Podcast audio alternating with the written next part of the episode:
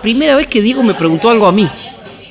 O sea, yo me pasé la vida preguntándole a Maradona y fue la primera vez que, y fue, ¿por qué corres? ¿Y por qué corres tanto? Y yo siempre me causa gracia porque Maradona es la exageración en persona y él le llamó la atención que corriera mucho, por eso el por qué corres tanto. Cuando le conté la historia, que tenía que ver con un problema anímico mío y que se me había convertido, me dijo, listo, te venís a Dubái, yo me encargo. Y el día previo a la carrera estaba en la casa de él y me dice, Dani, ¿tenés la camiseta? Sí, sí, tengo la camiseta. Y me firmó en la espalda y me puso, la dedicatoria decía, en la espalda, así, la firma gigante, decía, Dani, ya ganaste. Y la firma de Maradona.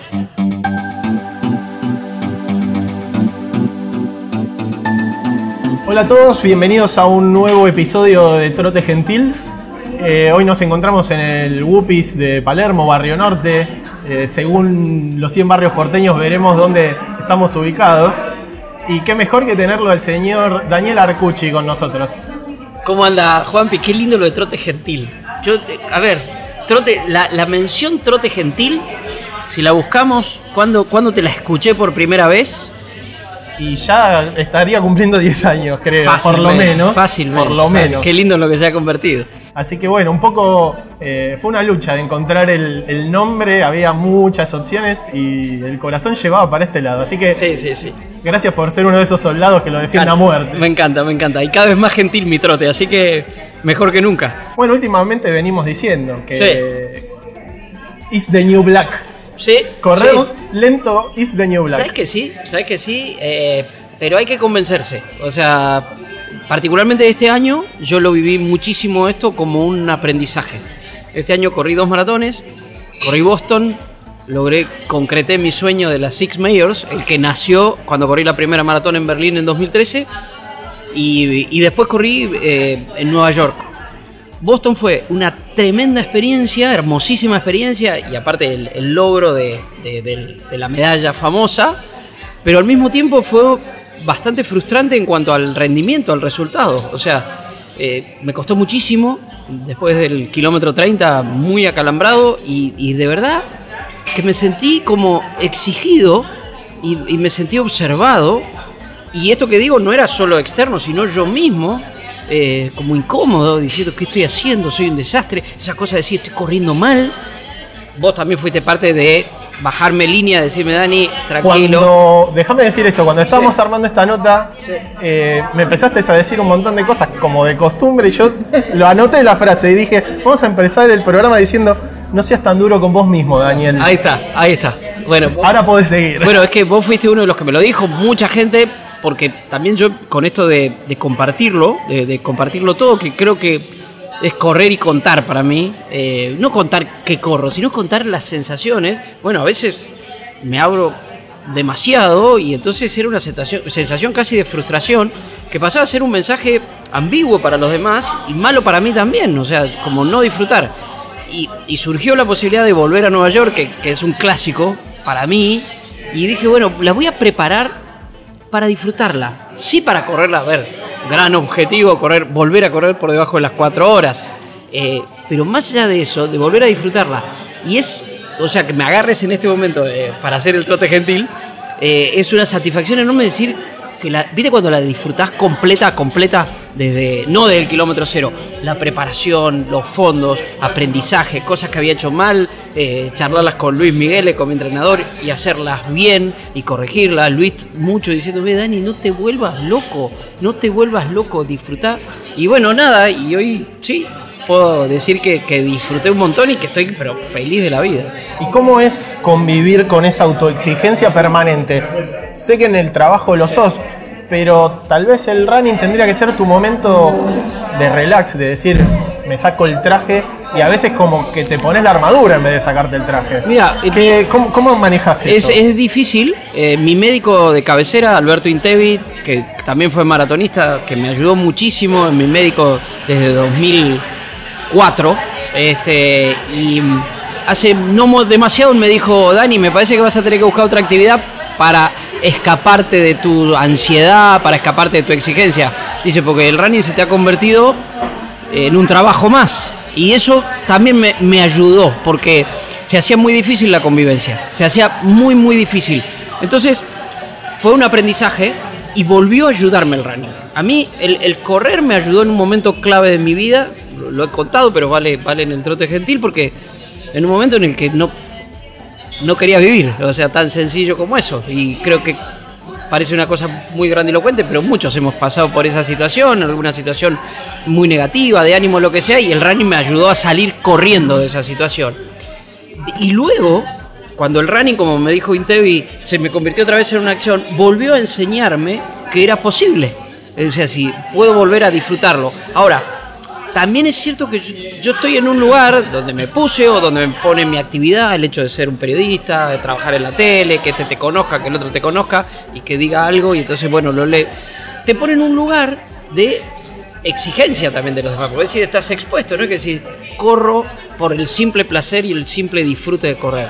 También yo soy consciente de lo que estoy haciendo que le está llegando a otros y que lo están siguiendo otros. O sea, yo paso el kilómetro 5 de una maratón y sé que hay mucha gente diciendo, eh, che, a ver, está traqueando, a ver cómo le va al cuye. O termino la carrera y ¿cómo te fue, chiquitito? Por ahí uno que me ve en 90 minutos de fútbol discutiendo con Ruggeri y sabe que me fui a correr, que no tiene ni idea de cómo se prepara una maratón ni de cómo se corre. y ¿Cómo te fue? Entonces, tenés la exigencia por ahí que tiene el deportista, pero bueno, tenés la capacidad del deportista ni nada por el estilo. ¿Sabes para qué me sirvió? También me hizo mejor en mi profesión. O sea, es muy raro que a mí me escuches condenando a un futbolista. Jamás voy a decir, no sé, Juan Boca River en la cancha de Boca, partido decisivo, semifinal de Copa Libertadores. ¡Eh, arrugó! ¿Sabes por qué no digo que arrugó? Porque yo sé lo Porque que es ahí, arrugar. claro. Yo sé lo que es arrugar y no tiene nada que ver con la presión que sufren esos tipos que se meten en una cancha con 50.000 personas alrededor. Entonces, también me ayudó. Pero esa convivencia con eso, aprender a disfrutar, es un aprendizaje. O sea, yo hoy, está bien, te lo estoy diciendo hoy, por ahí me encontraba Juanpi, no sé, en una charla que tenemos dentro de, de un medio otra vez, estoy, che, me entrené mal, me salió mal el entrenamiento. No, creo que no. Creo que después de todo este proceso, después de 12 maratones, después de tanto tiempo, aprendí que lo importante es disfrutar. Toda esa meticulosidad que tenés en el trabajo, ¿la trasladás al running? Sí. ¿Querés que decías esto, que una cosa te mejora en la otra, pero también hay un momento que decís, tengo que parar la pelota o tengo que eh, apagar el reloj y trotar sabiendo que voy hasta el árbol y vuelvo y no importa cuánto tiempo hago? Mira, más que el cuánto tiempo hago es eh, ser consciente del tiempo que tengo que hacer. O sea, no, no es decir, ah, bueno, corro lo que salga. No soy del que corre, no, paro y me saco una... No, no, a mí me gusta hacer un tiempo, pero ser consciente de mi realidad. Eh, el otro día, por segundo año consecutivo en Nueva York, este, una de las actividades más lindas que hay, había una charla de, de Silva, del, del mexicano que se equivocó en el 94 su camino, ya de tanto ir a verlo ya nos hicimos medio amigotes, y todos los años te da un consejo distinto y nuevo, y en ese caso nos dijo, no nos dijo no miren el reloj, dijo miren el reloj, pero para su tiempo, dice, la carrera los va a querer llevar mucho más rápido. Dice, propónganse a cuánto tienen que pasar los 5 kilómetros, a cuánto tienen que pasar los 10, y no se crean un engaño típico de la maratón de Nueva York, que es que una vez que pasás el kilómetro 10 te sentís bien que decís, che, hoy voy a bajar mi tiempo. No, hacé la carrera que habías pensado y para la que te habías entrenado. Me pareció un súper consejo. Entonces, no es solo que, ah, no, ni miro el reloj. No, no, miro el reloj con realismo. O sea, para mí correr, volver a correr una maratón debajo de las 4 horas, es como para Kipchoge hacer el experimento y correr maratón debajo de las, 2 horas. Este, es lo mismo, es lo mismo, es ubicarse en, en su realidad. Creo que esto es lo que, lo que yo aprendí. Y no es decir, oh, no, soy lento. No, corro lo que puedo correr, exigiéndome al máximo, no. Eso sí, el umbral de sufrimiento. ¿Cuándo, dónde? O sea, ¿por qué tengo que.? Bueno, voy a sufrir. No, no, no voy a sufrir. No voy a sufrir. Yo no soy un deportista profesional. Voy a exigirme cuerpo hasta donde mi cuerpo me lo permite. Eh, lo que me pasó en la última Nueva York es que puedo ser consciente, te puedo relatar kilómetro por kilómetro, porque fui consciente, iba viviéndolo. No iba paseando, pero lo iba viviendo. ¿Y tuviste eso por.? Me acuerdo que habías corrido una que me dijiste, no me acuerdo prácticamente de nada. Mi mejor, peor maratón. Mi mejor, peor maratón fue la de 2017. Yo en 2017, en Nueva York, trabajaba. A las a 6 de la mañana arrancaba con Barsky en, eh, Metro, en No Somos Nadie. De ahí me iba al canal, hacía el programa al mediodía. Este, me iba al diario, cerraba cualquier hora. Este, me acostaba a dormir, dormía cuatro horas, me levantaba y en el medio metía entrenamientos. Estaba perfectamente entrenado, pero estaba pésimamente descansado. ¿Qué me pasó? En el kilómetro 24, justo antes de subir al Queensboro, es decir, justo antes de enfrentar el comienzo de la peor parte de la maratón de Nueva York. Donde empieza la carrera, digamos, lo mal y pronto. A quien no tuvo la suerte de ir. Claro, como dice el Indio Cortina, ahí empieza la carrera. Este, se me apagó la luz. Pero literalmente, o sea, no es que no me calambré, no es que me empezó a doler la rodilla, no es que me, No, no, se me apagó la luz. Me quedé sin energía. Kilómetro 24. Chica, abandonar no, pero ¿qué hago acá? Ahí sí fue que me tapé el reloj. Dije, no me importa si voy a 7 el kilómetro, a 6, no me importa, no me importa. Lo único que tengo que hacer es llegar. Y te diría que perdí la conciencia. Eh, perdí la conciencia de por dónde iba. Eh, llegó un momento que iba por la milla 16 este, y, y dije, bueno, me faltan 10 vueltas al Rosedal.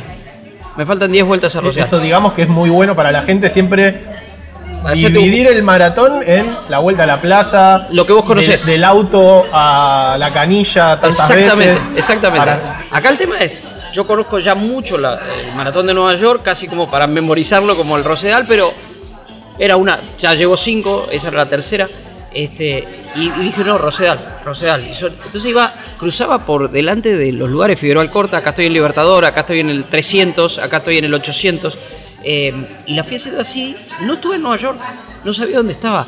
Y iba zigzagueando, o sea, eh, per- perdí el paso como lo debe perder un borracho, ¿viste? Cuando o cuando le raza el escalón, perdí el paso. Yo sé que es casi una inconsciencia esto que estoy contando, sí iba controlándome, que, o sea, y así llegué, me acuerdo que Sergio Silverman, un corredor argentino, me alcanzó en el 40, él había largado una ola detrás mía, me alcanzó en el 40, me dice, Dani, vamos que llegamos juntos. Le digo, Sergio, no doy más, anda, anda.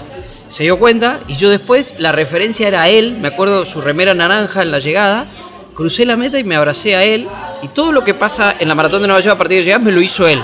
Le recibió la bolsa, me colgó la medalla, me abrió la botellita. ¿Querés asistencia? No, ¿querés asistencia? No. Hasta que a la tercera vez querés asistencia, me acalambré desde la nuca hasta el talón y vinieron cuatro personas, me sentaron, me pusieron una camilla, me metieron, es la única vez de las 12 maratones que terminé en la carpa de asistencia. Eh, me recuperaron de una manera maravillosa, increíble, o sea... Que también, bueno, en algún momento hay que pasar. Vos decís, no me forcé hasta el máximo, pero se te cortó la luz antes de lo que vos hubieras esperado. Exactamente, exactamente. Y bueno, por eso digo que es mi peor mejor maratón, porque me enseñó un montón. Por ejemplo, que no solo hay que entrenarse para un maratón, también hay que descansar para un maratón. Y me cambió la vida, porque cambié hábitos de trabajo. Pero no porque, uy, no, dejás de trabajar para correr. No, no, era una locura lo que estaba haciendo, o sea, no tenía vida. Entonces no, no corresponde tampoco. Y me enseñó un montón de cosas, fue una gran lección. En ese momento, ¿cómo separás la parte del corredor, del comunicador y del influencer? Ah. Porque son, son Eh. tres cosas bastante distintas Sí, que a veces querés mandar todo a la mierda, Sí.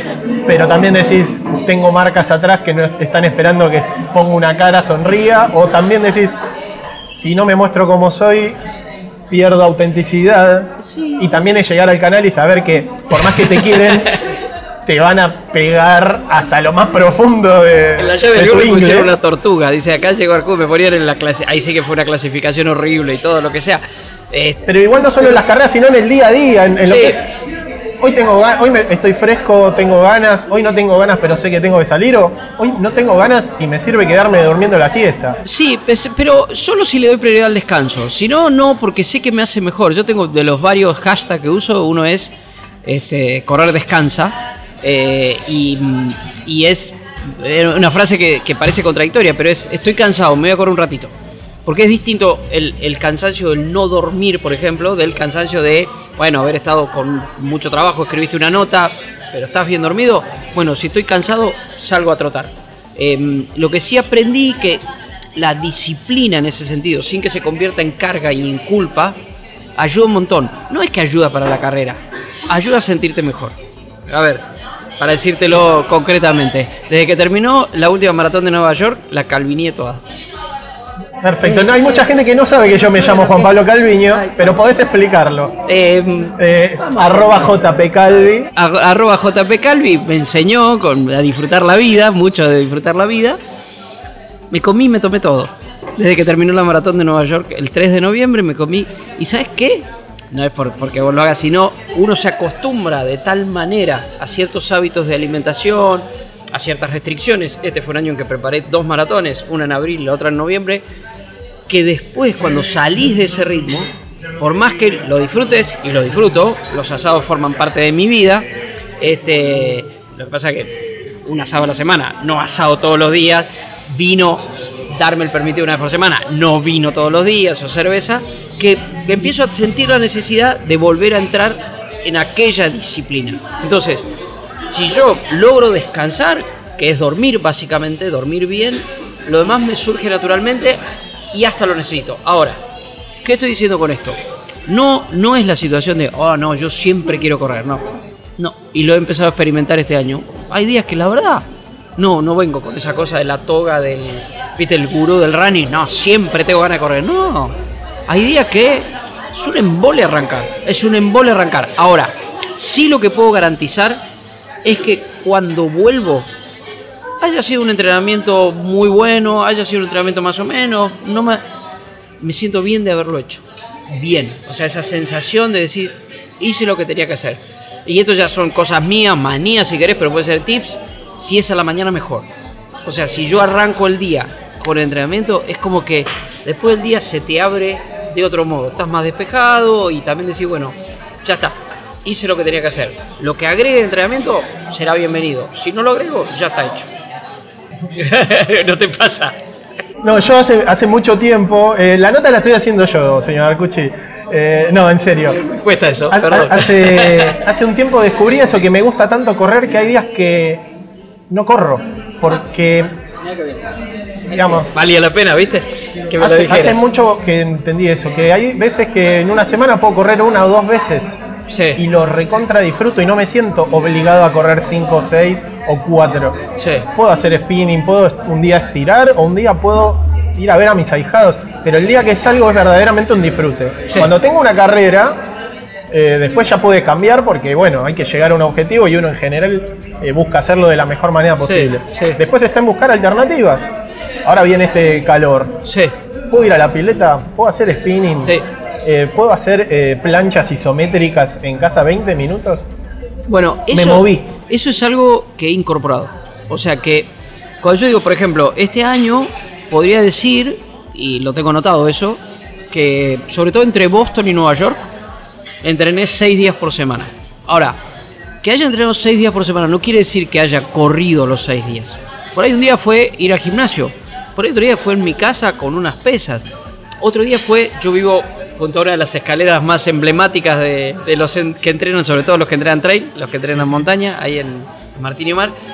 Y un día descubrí, digo, che, yo tengo esta escalera, viene un montón de corredores los sábados, los domingos, yo la tengo en la puerta de mi casa. Salgo de mi casa y le digo, voy a hacerlo como una activación. Y empecé a subirle y bajarla, subirle y bajarla. Tiene 74 escalones para los que quieran saberlo. Este, De arriba para abajo y de abajo para arriba. Sí, y la hacía caminando, y bajaba, caminando y bajando, y a veces me quedaba, lo hacía durante 50 minutos, ella llegaba a ser una hora, subiendo y bajando.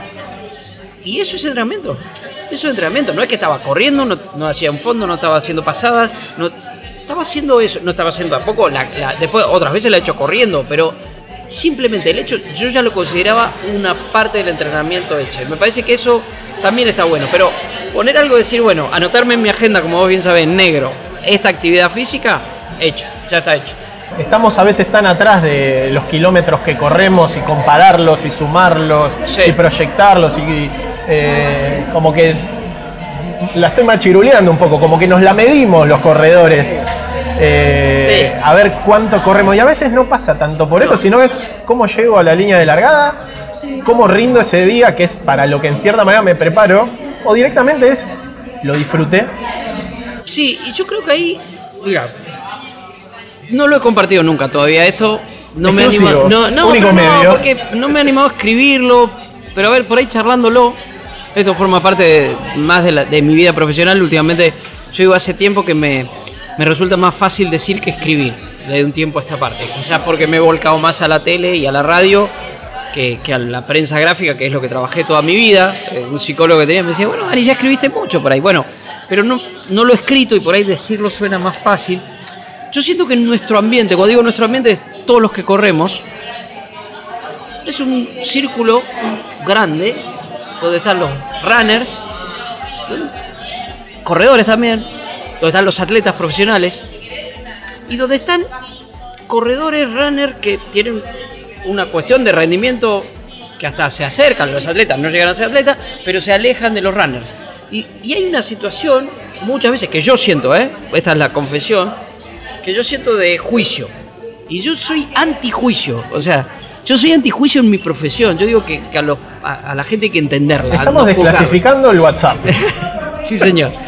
Y, y muchas veces me he sentido juzgado en ese aspecto. Entonces, eh, yo decía, uh, mirá este, qué sé yo, y, y corre, contento porque corrió una maratón en 3 horas 57. Y sí, contento porque corrí una maratón en 3 horas 57. El primero en ser consciente de que estoy lejos de ser un aficionado con pretensiones, soy yo.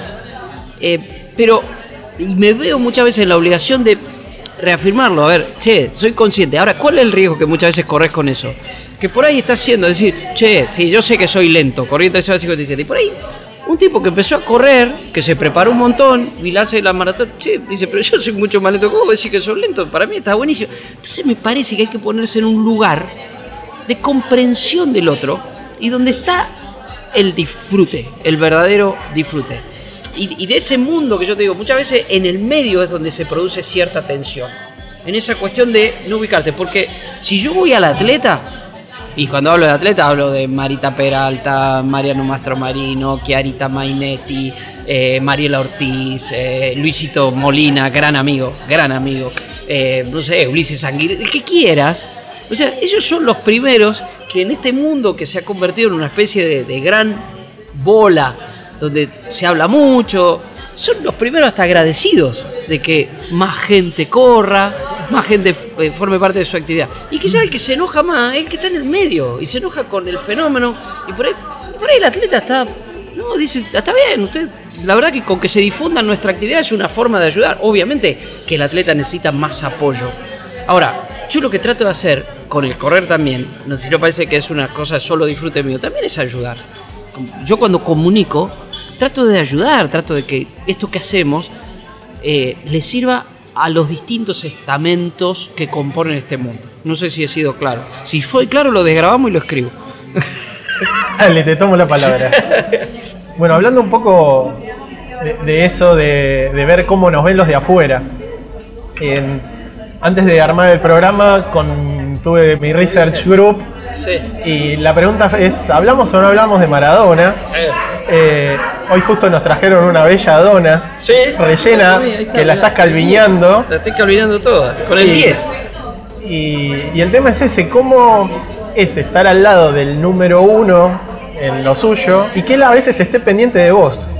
Bueno. Dani, ¿corriste? Dani, mirá que hoy en la cinta hice dos kilómetros o cómo te fue en el maratón. Mirá. ¿Cómo se da vuelta? Claro, es- es- ya que estamos en trote Porque gentil. una cosa es que capaz te pase con Marita, Peralta Obvio. o con Mariano que te escriban, Dani, ¿cómo te fue? Sí, Pero uno capaz lo nota como más humano, o sea, es más fácil llegar a ellos. que un extraterrestre El tema te es que un extraterrestre desde la isla de Dubái totalmente. Eh, a ver, eh, justamente está bueno que, que lo digamos acá en Trote Gentil porque tiene que ver con, el correr y con el running. Porque si vuelvo a contar la anécdota de Navidad de cómo conocí a Maradona, ya vamos a cansar, todo el mundo la conoce, o mucha gente la conoce. Eh, pero me quedo más con, con- un segundo descubrimiento de nuestro vínculo, de mi vínculo con Maradona. Es que yo digo que soy amigo de Maradona, antes yo no lo decía, a partir de 2014 y a partir del running. ¿Por qué? Porque un momento que yo ya había empezado a correr, ya, ya esto me había picado la locura, ya había salido de mi decaimiento gracias al correr y había empezado a correr, ya había corrido la maratón de Berlín, volví de la maratón de Berlín tan manija que empecé a buscar en el calendario otra maratón para correr. Septiembre de 2013 este, había sido Berlín, lo primero que me aparecía en el calendario era Dubai 2014. Hoy, a- hoy ayer apareció la foto en la Sí. página de Amazon. Los amigos de Amazon me publicaron la crónica de esa, de esa carrera que se publicó en La Nación. Y bueno, ahí cuento esta historia que, que un poco voy a, voy a contar ahora, que es, me acuerdo que estaba en el cumpleaños 50 de Goico, estaba Claudia, mirá qué momento también, la vida de Maradona tiene tantas vueltas que Y le conté a Claudia y me dice, Dani, Diego estaba en Dubái y dice, escribile a Diego, Jaticha. Escribile a Diego, avisale que querés correr la Me maratón. quiero ahorrar el hotel. No, sí, No, claro. eso lo haría yo. Eso lo haría yo, que termino en la casa de Haile. Es, es que termina siendo más o menos así la historia, porque sí le mando un, un- A ver, en ese momento mail todavía ya hemos evolucionado, ahora Diego tiene WhatsApp. Este, y yo tengo un grupo de WhatsApp con todos los números de Maradona que tengo, tengo un grupo de WhatsApp. O sea, está mi número y todos los números de Maradona. Entonces yo En tiro ahí- alguno le va a llegar. a alguno le va a llegar. Pero en ese momento fue un mail y tenía ya un, par de asistentes y demás. Yo le, le mandé toda una. Nada, la idea que se me había ocurrido. Y Diego eh, fue la primera vez en nuestro vínculo. Yo lo conocí a Maradona en 1985. Yo estoy hablando de 2014. Fue la primera vez que Diego me preguntó algo a mí. O sea, yo me pasé la vida preguntándole a Maradona y fue la primera vez que, que- y fue, ¿por qué corres? ¿Y por qué corres tanto? Y yo siempre me causa gracia porque Maradona es la exageración en persona y él le llamó la atención que corriera mucho, por eso el por qué corres tanto. Cuando le conté la historia, que tenía que ver con un problema anímico mío y que se me había convertido, me dijo, listo, te venís a Dubái, yo me encargo, dice, el pasaje me lo regaló él. Este, me, contraté un hotel, esto para te lo digo a, a, a Calviño, me, pagué el hotel, después terminé viviendo en su casa, me, mandaba el chofer todos los días, dice Dani, no tiene sentido que te mande el chofer, quédate a dormir acá, que tiene 400 habitaciones. Y, y lo que más me impresionó, tratándose de él y todo este discurso muy maradoniano, muy de Ruggeri también, ganar, ganar, ganar, que yo corrí, había decidido correr con una camiseta argentina, corrí con una camiseta de la selección argentina. Y el día previo a la carrera estaba en la casa de él y me dice, Dani, ¿tenés la camiseta? Sí, sí, tengo la camiseta. Y me firmó en la espalda y me puso, la dedicatoria decía, en la espalda, así, la firma gigante, decía, Dani, ya ganaste. Y la firma de Maradona. No había largado la maratón todavía. A mí yo, yo ya no, no- ya está, ya está, me vuelvo a casa. Y bueno, nada, y corrí con esa remera, fue, sigue siendo mi mejor maratón, 3 horas 43, este, estaba finito, pesaba 57 kilos, bajé 2 kilos me acuerdo. Terminé con 55, me tuve que poner piedrita en lo Me, no me volaba, me volaba. Pero desde ese momento yo digo que soy amigo de Maradona, porque me preguntó, porque se interesó por, por lo que me había pasado a mí personalmente, y, y mirá lo que son las vueltas de la vida, que no hace mucho, Diego, de- entrenador de gimnasia, estábamos haciéndole una nota en 90 minutos, y al aire, cuando me toca preguntarle a mí, yo empiezo a preguntarle, hola Diego, ¡eh, Arcucci, qué hace? ¡Pará de correr maratones, Arcucci, pará de correr maratón! Se metió Ruggeri, y aparte sale de 10.000, Diego. Dice, sí, yo siempre le pido una medalla y siempre me trae medallas de plata. Dice, las que nos dan a todos. Pero bueno, creo que hay, hay como un cruce entre Maradona Maratones y, yo, que fue esa carrera y que, insisto, fue como un quiebre en, nuestra relación, que podemos ser amigos. Yo, como digo siempre con, Diego, vos podés estar de acuerdo o en desacuerdo, y, Diego es un generador constante de, de controversias. Yo no, no, creo que la clave de mi vínculo con él es que nunca lo juzgué. O sea, parece mentira. No, vos lo defendés, Maradona. Yo nunca lo defe- no me pongo en abogado defensor. Tampoco lo ataqué y esto es más obvio.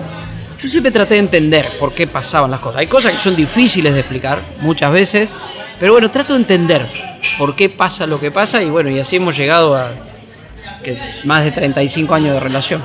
Justo hablando del 10, Sí, te voy a mostrar una foto del 10 del 10 del 10 sí, que para mí habla, esto habla, este es mi debut de maratón ¡Oh! y yo te la mando todos los años. Sí. Ahora la gente la va a ver en cámara, la- en cámara la vamos a poner pantalla. Y soy otra persona. Y estamos hablando del Dorian Gray chiquito del running, Dios mío, porque que- en 10 años estás 10 años más joven.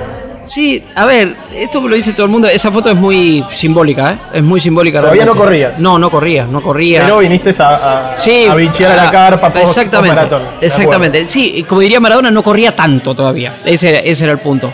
Pero bueno, ese cambio es, es una de las cosas que, insisto, no como pastor de Corran, pero sí yo siento que me ha hecho muy bien.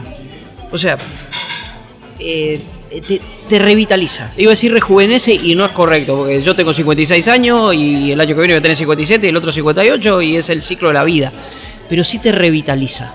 O sea, eh, eh, entre la motivación de correr también está el, el sentirte vivo, sentirte activo, sentirte físicamente activo. Yo jugaba al fútbol, era un win derecho y me empecé a lesionar, a desgarrar. El fútbol tiene una, una exigencia o sistema distinto. Creo que es incompatible. Estoy retirado del fútbol. Creo que el fútbol es incompatible con el running por el tipo de entrenamiento, por la explosión. Y me revitaliza. O sea, yo, yo me veo realmente. ¿eh? Y yo termino un maratón, por ejemplo. Media, ni hablar. Pero maratón lo, lo marco porque es la máxima exigencia. Y me siento mejor que cuando empecé. Incluso en esa carrera que terminé acostado en una camilla. Porque cuando me levanté a, lo- a los 20 minutos que estaba me habían este, dado de todo, qué sé yo, estaba impecable y, y- y te sentís muy bien. Y creo que ayuda para eso. O sea, si, si sirve. Mira, Juan Pablo, a ver, uno puede decir que el correr sirve para eso. Si alguien me ve que estoy mejor ahora que. ¿Hace cuánto de eso? Hace Y van a ser 10 años. 10 años, 2010. hace 10 años. Que si estoy mejor, es un mensaje. Pero hay otros mensajes todavía mucho más trascendentes de para qué sirve el correr. Hay una persona, él sabe quién es, no, no lo voy a nombrar, no es, no es una persona pública, que entre los 15 kilómetros de New Balance y la media maratón de Buenos Aires de este año me mandó un mensaje, por directo de Instagram. Me llamo tal, tengo 36 años, eh, soy médico, eh, estoy casado con una hermosa mujer. soy, eh, permiso, eh, soy Adelante. papá de, de dos hermosos hijos. Eh, hace cinco meses me diagnosticaron cáncer de colon. Dice, me tiré en una cama, no quería vivir más y estaba ahí con un teléfono y me puse a ver cosas de YouTube y vi una charla tuya donde vos contabas por qué habías empezado a correr. Y dice, bueno, te quiero decir que corrí los 15 kilómetros de New Balance y que mañana voy a correr la media maratón de Buenos Aires. Yo venía golpeado por todo esto que te conté antes del mundo este de las críticas, de mi pésima Boston, de que entré por Charity, de que cualquiera que tiene plata... Igual te lo voy a decir, Dani. Entraste por Charity, te lo tengo que decir. No, no, y después te, si querés te cuento. Este, dije, yo tengo que correr por esto. O sea, no tengo que correr por... eh, porque, uy, mirá, Arcucci lo que corre, uy, me corrió menos de cuatro horas.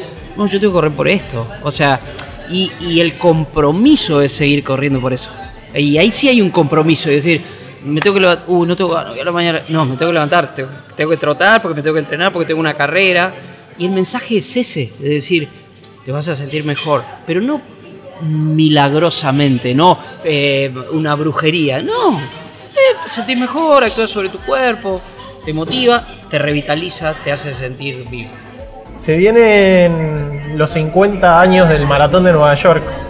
Y recién me decías que va a coincidir el año que viene con Cumpleaños de Diego, los 60 los 60 de Diego. de Diego. Justamente eh, estábamos viendo y va a ser un año medio, digamos, ya de por sí la carrera es medio siglo de maratón de Nueva Sí. York. Hace un ratito sacaste el libro, como eh, Acá está. mostrémoslo, que es una carrera como ninguna otra. Es un título maravilloso, yo creo que Después me lo vas a pasar. Eh, ya de por sí va a haber muy pocos cupos porque van a invitar a todos los campeones, van a invitar a todos los influencers del Sí, sí, sí. mundo. Así que quien quiera anotarse, que entre al sorteo, apriete mil veces F5. Sí. Y los que no, los cupos que va a haber por agencia, Sí. llámese a Maison o cualquier otra, sí. van a ser muy limitados. Así que esto del que duerme, sos cartera. Mira, va- vamos por parte. Por... Eso por un lado. Sí. Porque todos queremos ir el Sí. año que viene. Sí. El tema es, ¿qué vas a hacer? Porque la otra vez llevemos a Diego que sea el, el, el- ¿Cómo es? No es el ombudsman, es el, el hombre de la batuta que. Totalmente, El, mayor of, of the marathon. Podría suceder. No creo, no creo, no me animo, no me animo a decir que, que Diego va a ir, pero aparte, a ver, eh, justo hay una cuestión del destino ahí que todo el mundo sabe que la maratón de Nueva York se corre el primer domingo de noviembre de cada año, es una tradición. Eh, Este año fue el 3, el año pasado fue el 4, este año es el 1, no, no, digo, no, no hay margen, no tengo ningún hay avión. no hay, no hay avión que me deposite este, en, en Nueva York. Será, bueno, no sé, lo, lo iré hablando porque la verdad que quiero estar. Después de esta última dije, a ver, parece, no sé, es una tontería decirlo y decir, hoy mirá este, acá los que podemos, sí, quién puede ir, pero para mí correr Nueva York es como una, fue en un momento una aspiración, un sueño, eh, previo a las Six Majors incluso. Creo que, que para cualquiera que corre un maratón es decir, correr Nueva York. Nueva York es, el, lo escribió Ed César en el libro Dos Horas, de una manera, es el catalizador, fue el catalizador de las maratones. O sea, maratón, la distancia 42 kilómetros, después de su historia legendaria, se había convertido en algo menor. O sea, no corría nadie. Como la misma ciudad durante muchos años. Totalmente, la ciudad, la- el- incluso en la competencia, el atletismo, o sea, la, la prueba eran los 100 metros, las distancias cortas, la pista. Maratón había quedado ahí. Este, los récords no se batían, ¿te acordás? Y, y cuando en 1970 el loco este de Fred Lebow este, empezó, bueno, vamos a dar cuatro vueltas al Central Park, y seis años después, en 1976, se juntó con Spitz y, y un funcionario de- de- del gobierno de Nueva York y dijeron, vamos a unir los cinco distritos. Y desde 1976 para acá se convirtió en lo que se convirtió. Es, es, fue el, naci- el renacimiento de las maratones. O sea, todas las maratones fueron detrás. Eh, Londres en el 81, fueron, todas fueron detrás y se fue convirtiendo en esto que hoy hace que, a ver, cualquiera que corre lo tenga como un sueño. Lo tenga como un sueño. Eh, en este último viaje tuve la oportunidad de compartir mucho tiempo con Domingo Amaizón. Que lo, lo queremos tener próximamente para el año que viene. Tenés que hacer cuatro trotes Eh, gentiles. O sea, Quiero que estés vos, que esté Dani. uh, me encantaría. Que me esté encantaría. Damián. Porque este año volvió Domingo Maizón a Nueva York. Domingo Maizón es un atleta eh, legendario del atletismo argentino.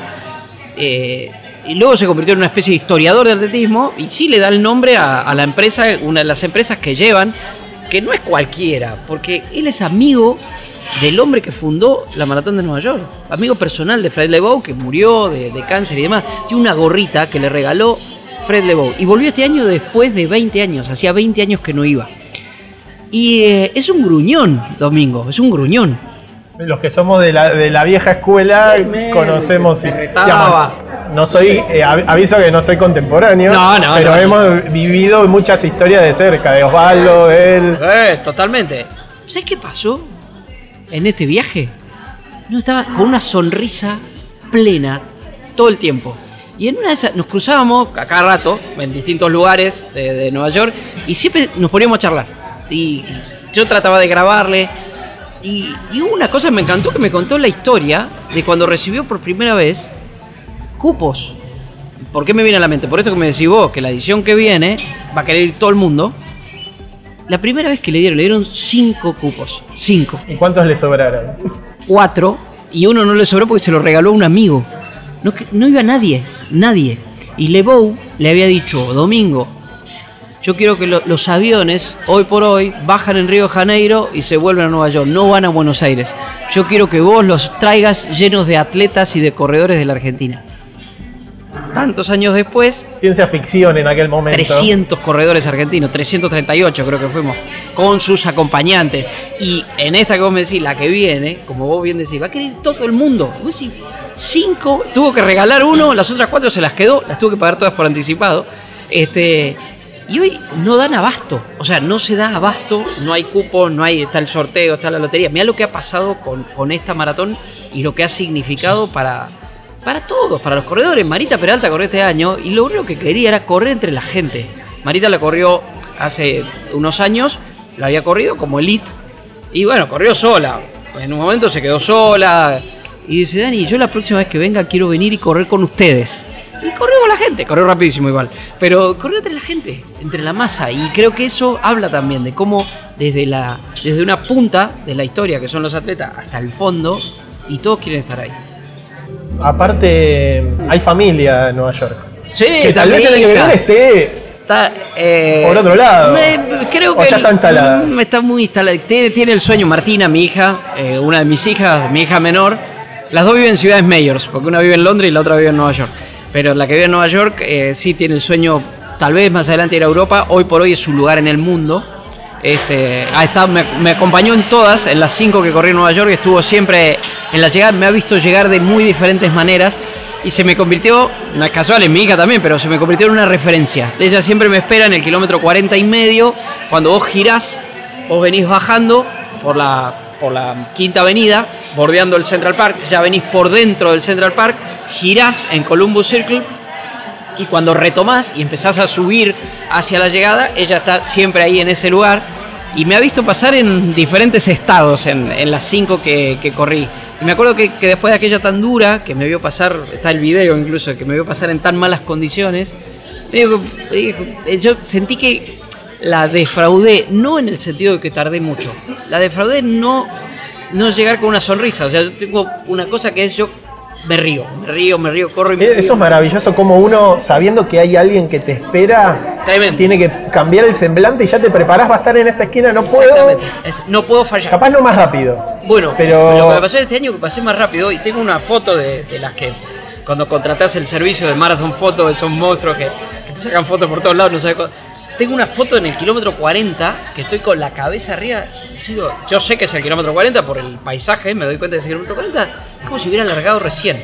Este, y cabeza arriba, ¿viste? Y pues ves que el trote. Y me acuerdo que era un trote muy vivo, esperando el grito. Y cuando pasé, y nada, le hice la seña del reloj que iba, iba a llegar en menos de cuatro horas, que era mi objetivo, pero sobre todo el, el- el disfrute. Así que hay mucho de eso también, de correr para encontrarse con eso. Ya son como, como rituales. Dos bardeadas. Uno, Sí. había un sobre guardado que tenía una fecha para correr una carrera de aventura muy famosa del sur argentino. Sí, señor. ¿En qué quedó ese plan? Sé que pasaron muchas cosas. eh, ¿En qué? Pasaron en- cosas. Pasaron cosas. No sé en qué quedó eso. No, eh, a ver, tengo que cumplir con esa promesa por varias razones, porque también tenía que primero quería concretar las Six Majors y en 2019 las concreté. La única, el único atenuante que tengo con eso, y lo, he dicho públicamente, lo he hablado con mucha de la gente que organiza, que me han súper invitado también, venite a la montaña, venite a la montaña, que una vez que vengas a la montaña no te bajas más, que es que tengo vértigo. Así que hay que pensarlo muy bien, pero la voy a hacer. Prometo que lo voy a hacer. También porque en esta carrera, en esta Nueva York, que fue muy especial, corrió eh, Pía, mi novia, que lo hizo muy bien. Está riéndose los 42 kilómetros. Podría haber corrido más horas y medio. Entonces, es, la- no, es, la- es el famoso comentario. Si te vas riendo muy, y vas muy cómodo, podés correr más Tiene rápido. un premio, que mis hijas dicen que estoy celoso, tiene un premio que es... El otro día llega el mail que te mandan normalmente New York Roadrunners diciéndote felicitaciones porque llegaste. Y la foto que ilustra el mail es Pía llegando. Que pe- pegó tal grito y tal alarido, pero eh, ella es muy de montaña. Ella ha corrido maratones de montaña y tengo que este, cumplir también con y devolver atención. Pero aquel sobre sí lo tengo presente. Es una bardeada, pero hay que cumplir. Con las promesas hay que cumplir. acá, acá es así, ¿eh? acá no, no hay tu tía. Y la otra es, que debe ser una de las que te preguntan mucho. A ver. Creo que en Argentina lo que más has corrido es maratón de Mar del Plata en distintas eh, Distancias. distancias. No corrí la maratón, corrí, corrí 21 Pero el y 10. evento Sí. que este año no has podido ir, te dolió mucho no ir. Muchísimo. Y ahí nace la frase, no seas tan duro con vos mismo. Sí. ¿Para cuándo maratones argentinos? La gente me imagino que, Sí. digamos, Buenos Aires hay que correrlo. Para mí hay que correr Rosario, pero ¿cómo no vas a correr el maratón de Buenos Aires, Daniel Arcucci? A ver, me voy a comprometer acá. Otra vez, el trote gentil. Me voy a comprometer acá con lo siguiente. Ya lo había dicho para este año. Este año pasó una cosa con el Maratón de Buenos Aires que habla de mi crecimiento como, como corredor. Que es el siguiente. En un momento tuve un problema estomacal que me obligó a parar el entrenamiento de dos semanas. Hasta ese momento yo estaba que iba a correr Maratón de Buenos Aires. No iba a correr todavía en Nueva York. Pero el entrenamiento por los días en es- entre que me dio eso y que llegó la posibilidad de correr Nueva York de otro modo, de, de una manera diferente a la que voy habitualmente, pero con los amigos de Maison que siempre hacemos cosas juntos y surgieron un montón de cosas. Este, y, y- y la lesión, dejé Buenos Aires, pero hice el fondo de 32 en Buenos Aires. ¿Dónde está el aprendizaje? Cuando llegué al kilómetro 32 de Maratón de Buenos Aires, en el obelisco, venía como para hacer el Maratón de Buenos Aires en 3 horas 50. O sea, estaba haciendo el fondo. Venía para hacerlo en 3 horas 50 y lo estaba haciendo tranquilo, ¿eh? Pero si seguía ese ritmo. ¿Y sabes qué? Estaba en condiciones. Me sentía entero para los 10 kilómetros que faltaban. Ya sabemos, tenemos experiencia ya en maratones para decir, no, pero mirá que 10 kil-". No, no. Me sentía de verdad entero. No, ¿Y qué dije? No. Estoy preparando un maratón de Nueva York. Estos 10 kilómetros de más pueden alterar lo que yo estoy preparando y lo que mi entrenador me está diciendo, lo que mi médico me está diciendo, lo que mi nutricionista me está diciendo, lo que mis amigos me están diciendo, lo que mis colegas me están diciendo. Y paré. Eso fue para mí un aprendizaje. Pero Vale más que la medalla. Sí, haber parado sí, ahí. ¿sabes que sí? Porque ¿Sabes la que sí? sonrisa- ¿Por qué, era, por qué ir a buscar la medalla? De verdad que era ir a buscar la medalla, ¿eh? Era hacer día y tengo una maratón más. O sea, digo, oh, mirá las medallas que tengo, en vez de 12 maratones, tengo 13 maratones. No, no, es un aprendizaje. Pero el ambiente que percibí al hacer el fondo fue de una Buenos Aires, de un maratón de Buenos Aires que se está transformando. Y que, lejos de contar con el apoyo popular que debería tener. Este, este es uno de mis desafíos también como corredor comunicador, que es que Buenos Aires entienda que tener un maratón masivo es maravilloso para la ciudad, que es un acontecimiento cultural, deportivo, económico, cantidad de brasileños que vienen a correr a Buenos Aires. Pero este año creo que aún por ahí preparándolo bien, ya salió la fecha, en septiembre, preparándolo bien, aunque después tenga que ir a celebrar si no celebro los 60 de Maradona, este, los 50 de Nueva York, de poder hacerla, de poder hacerla. Un back to back. Un back to back, tranquilo, pero, pero hacerla. Y es un circuito que sí te permite, creo, buscar marca, ¿no? Es un circuito Sí, rápido. y, lo y que el cambio de fecha ha hecho que el clima sea bastante más benévolo Ah, claro. que lo que solía ser octubre. Y te agrego algo más porque no me olvido tu pregunta, que es cuándo Argentina. Eh, en algún momento se me ocurrió hacer las mayors argentinas, por llamarlas de alguna manera. Nosotros decimos que es el póker. Eh, Santa Rosa, Rosario, Buenos Aires y Mar del Plata. Ese es el póker que no puede faltar. Por Sí. supuesto que hay muy lindos maratones que a veces se hacen, a veces no, a veces hay más apoyo o no. A ¿Sabes qué es lo largo- lindo? Que cada una tiene una característica muy propia. Yo creo que Santa Rosa tiene un valor legendario que si jugamos es la Boston nuestra. O sea, ¿en qué sentido? En cuanto a Es maratón de maratonistas. exactamente a la exigencia, al nivel, creo que, que pasa por ahí. Buenos Aires tiene la cosa, te diría, de Nueva York, ri- sí, de, de la, de la gran ciudad. Este, cada una tiene lo suyo. Rosario y Mar del Plata, Mar del Plata es, es dura, este, pero es no sé, esa cosa maravillosa del, del paisaje. No, ninguna es la exótica de Tokio, que fue increíble vivirla. No sé. Igual es, es muy de porteño querer comparar todo Muy de Argentina. lo de afuera con lo Muy de nuestro. o Argentina. muy, porque yo Muy no soy Argentina. porteño, vos tampoco. Pero te, viste, vas a Rosario y decís, este barrio me hace acordar a Cabildo y no, no, es Rosario, estamos a tres horas. Por eso me quedo con. Y aparte, vos fíjate que decía las, las Six Way y está bueno lo, de lo- del póker. Me gusta lo del póker. Pero bueno, sí, hacerlo. Y seguir corriendo, Juan Pablo. O sea, yo siempre digo que a mí me encanta recorrer ciudades, que es otro de mis hashtags, ¿no? Que uso mucho. Vos tenés una manera de mirar las ciudades corriendo que no, no te da ningún otro paseo. Ningún otro paseo te da el, el reconocimiento y el conocimiento de una ciudad que te da el correrlas. Bueno, señor Arcucci. eh, Señor. ¿Todo rico? No, no, increíble, la Maradona, la dona Maradona, dona dona, me comí increíble, increíble, nada, muy lindo. Este, nada, feliz de compartir esto y charlar, charlamos como, como charlamos siempre. Como definitiva, siempre. como charlamos siempre. Vamos a hacer un asado antes de fin de año. señor. Lo vas a hacer vos. Sí, señor. Me vas a llevar a las escaleras. Otra de mis pasiones. No lo vamos a subir a ninguna red social. Nah, como dijo alguien por acá, también corremos para comer. Este, y el tema del- de los asados es maravilloso y, y contar y hablar y charlar y compartir ese momento ahí. Lo vamos a hacer, lo vamos a hacer. Ojalá nos toque o no vernos en Nueva York el año que viene. Ojalá nos veamos antes, Los en otro puentes. episodio. ¿Sabes que teníamos un chiste con Marita Peralta? Este, íbamos camino en los buses, cuando se sale, inolvidable eso, a las 5 de la mañana, que agarrás Lexington y salís hacia el Berrazano, y están todos arriba, entonces habló Marita. "Eh, vení". Entonces le digo, miren, les voy a contar algo, ahora que ya estamos en camino, ya no se pueden bajar del bus, vamos a hacer largar, les voy a contar algo que nadie sabe. Esta carrera tiene cinco puentes. Que es lo que vivo contando todo el tiempo, ya te decía, basta, basta de contar siempre el mismo chiste. Todos los memes de Marita, le mandamos un beso enorme. un placer, Juan. Bueno, gracias a Gupis por prestarnos el espacio. Todo fantástico. Hay un menú Mariela Ortiz, así que vamos a volver otro día a probarlo. Muy bien, muy bien, me encanta. Y bueno, esto ha sido todo por hoy. Eh, Trote Gentil, episodio 8, temporada 1. Nos dimos el gusto de estar con Dani.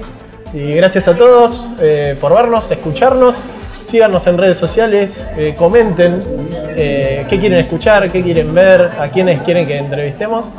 Y nos vemos en un próximo episodio. Chao, gracias.